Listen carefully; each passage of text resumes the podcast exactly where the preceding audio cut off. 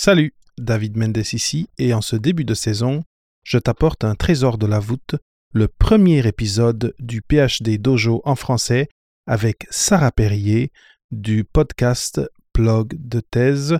C'est un épisode où on parle des chemins qui mènent au doctorat. Le PhD Dojo en français est en pause depuis un bout. Sarah est très occupée, mais j'espère que tu vas apprécier cet épisode et je te souhaite une bonne écoute. Le doctorat, c'est une aventure, une odyssée dans le savoir pour laquelle il faut se préparer. Si tu veux des astuces, des nouvelles et un peu d'humour à propos du doctorat et de la préparation à la carrière, c'est ce que moi, Sarah Perrier, et moi, David Mendes, t'apportons toutes les deux semaines sur PhD Dojo. Actualité, conseils, histoire de thèse, questions de l'auditoire. Tu trouveras au dojo tout ce qui fera de toi une ceinture noire. Au doctorat et au-delà. Bienvenue, au, dojo. Bienvenue au PhD Dojo, épisode 1. Euh, maintenant, le, vraiment, on rentre dans le vif du sujet. Euh, à l'épisode dernier, on s'est présenté tout simplement. Mais aujourd'hui, la question euh, qu'on vous apporte, Sarah et moi, c'est est-ce qu'il y a juste un chemin qui mène au doctorat? Ou pour poser la question d'une autre façon, comment, quel chemin mène au doctorat potentiellement? Et moi, j'ai parlé avec beaucoup de personnes qui ont suivi plusieurs trajets vers ce qu'ils font aujourd'hui, en passant par le doctorat. Mais là, Sarah, elle vient de débuter son doctorat. Et là, je te, posais la question, Sarah, est-ce que tu considères que tu es une doctorante typique? Bonjour tout le monde. Euh, alors, je vais répondre à ta question en racontant un truc que j'ai écouté un autre podcast ce matin et la personne disait, moi j'ai un parcours particulier. Et en fait, je mmh crois qu'on a tous chacun un peu un parcours particulier quand on écoute les témoignages des doctorants, des doctorantes, bah, en fait, il y en a qui viennent du monde de l'entreprise, il y en a qui ont 21 ans, il y en a qui ont 25 ans, 30 ans, 50 ans peut-être. il y en a mmh. qui ont jamais connu autre chose que l'université. Par contre, en parallèle de ça, ils ont voyagé beaucoup ou alors ils ont ils ont fait plusieurs disciplines au cours de leur, vie étudiante et donc je pense vraiment qu'il n'y a pas un seul chemin et qu'on se retrouve un peu tous au carrefour du doctorat, mais mmh. chacun vient un peu de son chemin. Alors moi, au tout début, j'ai cru que j'étais un cas particulier. Je me rends compte que pas tellement. En fait, moi, j'ai d'abord travaillé en entreprise et d'ailleurs, je fais une, espèce de thèse. Alors moi, c'est pas vraiment une cifre parce que je n'ai pas l'aide cifre, mais je travaille mmh en entreprise. Donc tous les matins, je suis dans mon entreprise, je travaille, je fais des missions de R&D et tous les après-midi, je travaille sur ma thèse. Donc je suis financée par mon entreprise. Donc voilà, il y en a pas énormément et en fin de compte, enfin c'est ce que je croyais et en fait, il y en a bien plus que ce que je pensais. Donc je pense vraiment que tous les chemins peuvent éventuellement un jour mener à un doctorat, quel que soit le profil et quel que soit l'âge et le parcours précédent et et c'est ça qui mmh fait la richesse de l'aventure, je pense. Oui, parce que c'est vrai que quand on fait notre licence, on voit le chemin qu'on voit, c'est bon, licence, master, doctorat et on peut s'imaginer que c'est le seul chemin et ben moi, je, je l'ai mentionné avant, avant le début, quand on, parlait un petit peu avant le début de l'enregistrement, que il y a quelques semaines, j'ai eu sur le podcast quelqu'un, Marie-Georges Fenn, qui, dans sa cinquantaine, a décidé qu'elle voulait partir en doctorat. Elle l'a fait. D'ailleurs, son expérience du passage au doctorat a évoqué des choses en elle et elle en a fait une pièce de théâtre, thèse et antithèse. Je passe ça euh, pour ceux qui regardent sur, euh, sur YouTube, LinkedIn. thèse et antithèse, c'est une pièce de théâtre qui est en affiche maintenant au Lorette Théâtre à Paris, encore au moment où on enregistre cet épisode, et encore euh, pendant tout le mois d'octobre 2021 et début novembre aussi. Donc, et ça parle de plein de choses. Ça parle de la précarité au doctorat, ça parle de la santé mentale au doctorat, ça, parle de l'effet que le doctorat, euh, que, d'aller en thèse peut amener euh, dans un couple où, une des deux personnes décide de partir en doctorat. En tout cas, et c'est très, il y a beaucoup d'humour. Euh, donc, si vous êtes sur Paris, allez-y, je, le conseille. Mais comme j'allais dire, le trajet de, Marie-Georges est complètement différent encore. Toute une vie d'éducation, de, formation, activité, et d'aller décider de, creuser un sujet en, dans une thèse dans, dans, la cinquantaine. Donc, Maintenant, j'ai une question pour toi. Est-ce que là, tu es en, en, personne, tu vas, tu, vas à l'université ou comment ça se passe? Je veux juste savoir si, si tu es en contact avec tes collègues de promo, disons. Alors, heu, pour l'instant, pas du tout, parce qu'en fait, heu, mon inscription administrative est encore en cours. C'est très long parce que OK, comme je OK. suis financée par une entreprise en fait, l'entreprise et l'université doivent s'entendre administrativement, donc autant te dire que c'est tout un Mmh bazar. Heu, mais par contre, heu, moi, j'ai pris un peu les devants, donc heu, je suis sur le Discord de Bien dans ma thèse. Je suis très active sur Instagram et je parle avec beaucoup de doctorants, doctorantes, j'écoute des podcasts, je lis des blogs, je me renseigne à fond. Donc je n'ai pas de rapport, physique et d'ailleurs je ne vais pas aller beaucoup à l'université puisqu'elle est assez loin de chez moi, en fait. Mmh Heu, géographiquement, c'est pas des heures et des heures, mais il y a quand même un peu de route à faire, donc je vais Mmh. pas y être très souvent. Mais par contre, j'essaye vraiment de de m'intégrer pour, comprendre aussi ce cheminement, qui moi est le mien et le cheminement des autres et voir aussi, je pense que ça peut apporter vraiment beaucoup de richesse et Mmh. et c'est ça que je trouve, vraiment chouette donc non, j'ai pas vraiment de contact direct physique, plutôt des contacts comme là, Mmh. toi et moi, en virtuel. Mmh Ouais, ben, là, il faut qu'on s'y habitue parce que cla clairement, c'est beaucoup de nos contacts ces derniers ces prochains temps avec Mmh. le avec la covid et cetera, c'est ça que ça va être. Mais alors, parlons de ton de ton exemple à toi. Comment Rapidement, comment tu as, et moi je la connais l'histoire, mais comment tu as gravité de je là je j'ai une job, sais, je je j'ai des élèves, j'enseigne et cetera et là je vais parler je vais parler à mes boss d'aller faire un doctorat et Ouais. d'arriver à avoir non seulement leur OK, mais mais tu vas le faire ave tu sais, avec la la collaboration administrative comme tu disais, de l'entreprise. Moi je trouve ça, génial et j'aimerais peut-être que tu Ouais. tu décortiques un petit peu? En fait, moi, j'ai j'ai commencé par faire, heu, des études en communication, donc j'ai fait un master et à l'époque, personne m'a parlé de doctorat parce que franchement, mon mémoire de master de com, il était vraiment pas génial. Heu et Mmh. après, j'ai commencé à bosser dans la com et j'étais dans une entreprise très dure. C'était vraiment dur, mais par contre, c'était hyper stimulant intellectuellement. Tous les jours, tous les jours, tous les jours, fallait chercher des solutions, se dépasser et tout et ça, ça me plaisait beaucoup. Mmh Mais la pression qu'il y avait et tout ça me plaisait pas et donc en fait, un jour, j'ai claqué la porte je me suis retrouvée formatrice, un peu par hasard et en fait, j'ai beaucoup aimé ça et à force de donner des cours et d'enseigner et cetera et ça me ça me plaisait bien, j'ai évolué dans un centre de formation d'apprentis, donc c'est en France, c'est CFA.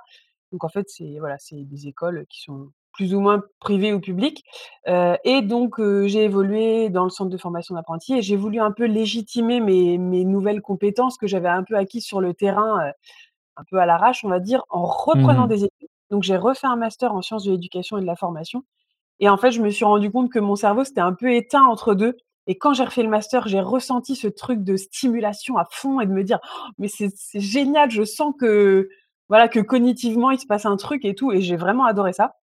Mmh. Et à la mémoire à la soutenance, pardon, de mon mémoire, c'est là qu'ils m'ont parlé de doctorat.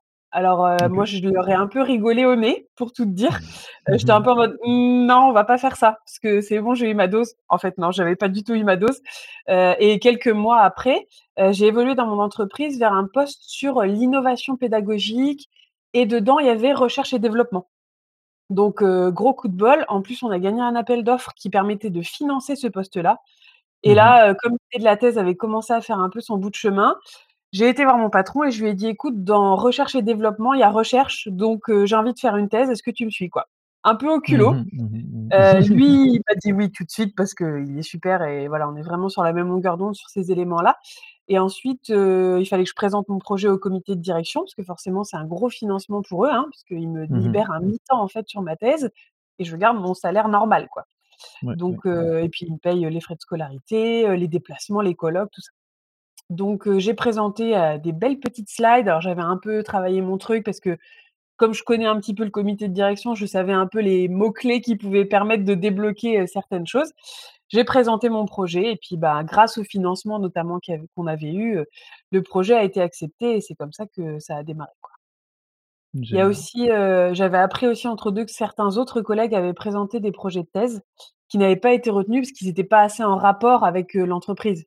Moi, j'ai Mmh présenté mh. un projet sur l'innovation pédagogique dans les CFA à un CFA. Bon, voilà, Ouais, ça oui. ça faisait sens par rapport à mes missions, par rapport à aux stratégies qui étaient en œuvre dans l'entreprise et tout ça, donc heu, Mmh. il y a un petit peu de planètes qui se sont alignées et un petit peu de culot et par là-dessus un peu Mmh. on sourit, on a envie et et voilà, ça le tout mélangé a fait que ça a fonctionné, quoi.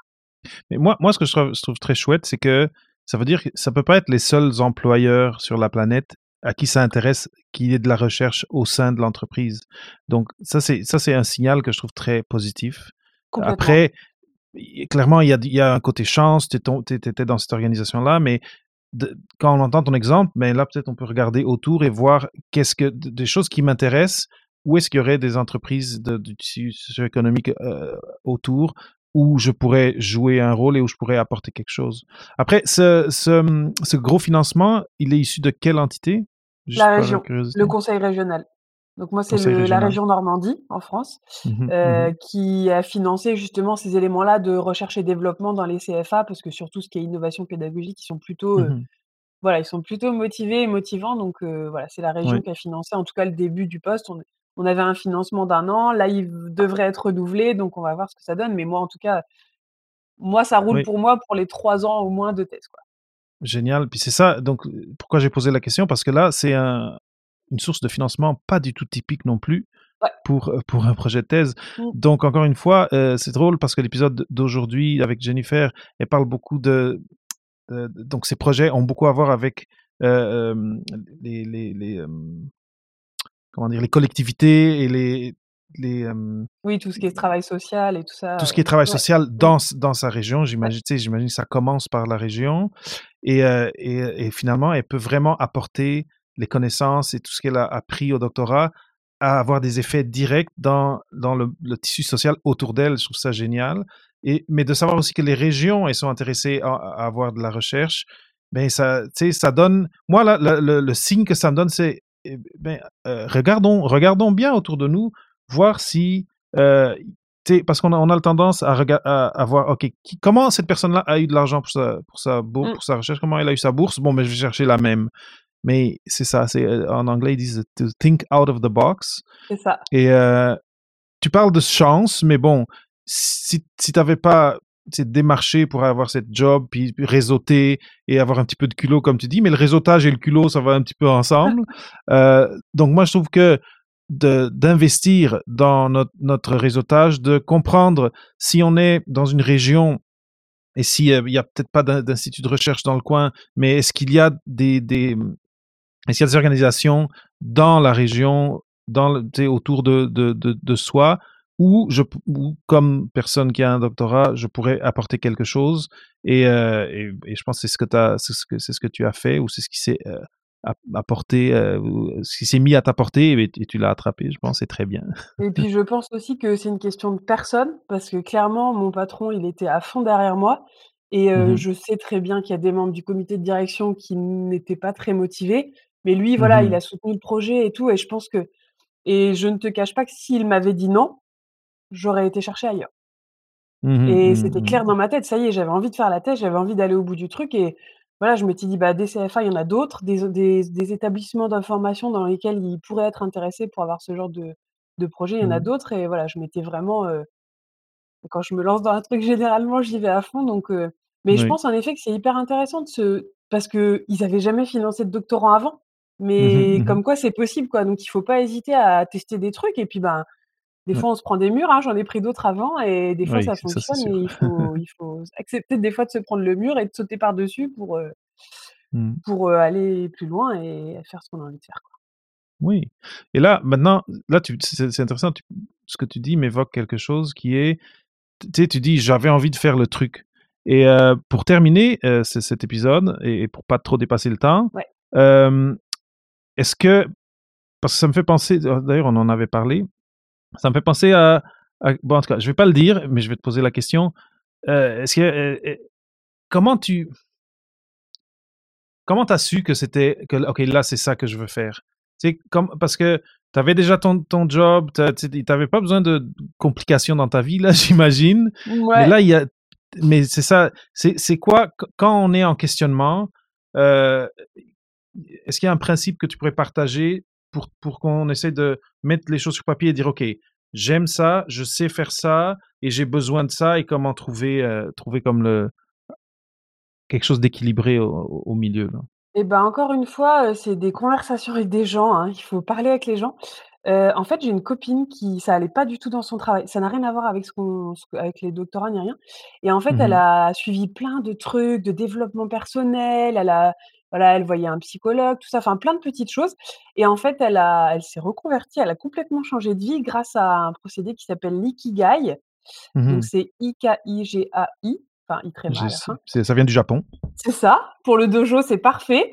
Et c'est la petite technique du jour. Heu, on voilà, on vous laissera regarder un peu en détail, mais l'idée, c'est de mêler ce en quoi on est bon, ce qu'on aime faire, ce dont le monde peut avoir besoin et aussi, bah, ce pourquoi on peut être payé, parce que mine de rien, il faut quand même manger à un moment ouais, et en mélangeant tout ça, en mélangeant, la passion, la profession, la vocation, la mission, ça peut aider à trouver son chemin et et ça, c'est un petit le petit tips qui moi, qui m'a aidé en tout cas. Donc on va on va juste vous laisser avec ça, le terme ikigai, I-K-I-G-A-I. Allez rechercher, il y a des vidéos, il y a des diagrammes, des espèces de diagrammes de veines, heu, mais c'est un bon point de départ si vous êtes en introspection et si vous êtes un peu indécis entre 2 choix est-ce que je fais le doctorat ou est-ce que j'arrête à la maîtrise? Heu, donc le principe d'ikigai, c'est vraiment une bonne piste à sui à suivre. Sarah, heu Pour moi, pour aujourd'hui, c'est bon. Je ne sais pas si tu avais quelque chose à ajouter. C'est parfait. Bon, ben alors, heu, on va dire, heu, au revoir à nos auditeurs et auditrices. À À bientôt sur le PhD Dojo et heu, bonne semaine. À dans 2 semaines pour moi. À dans 2 semaines, oui, c'est vrai. Ciao.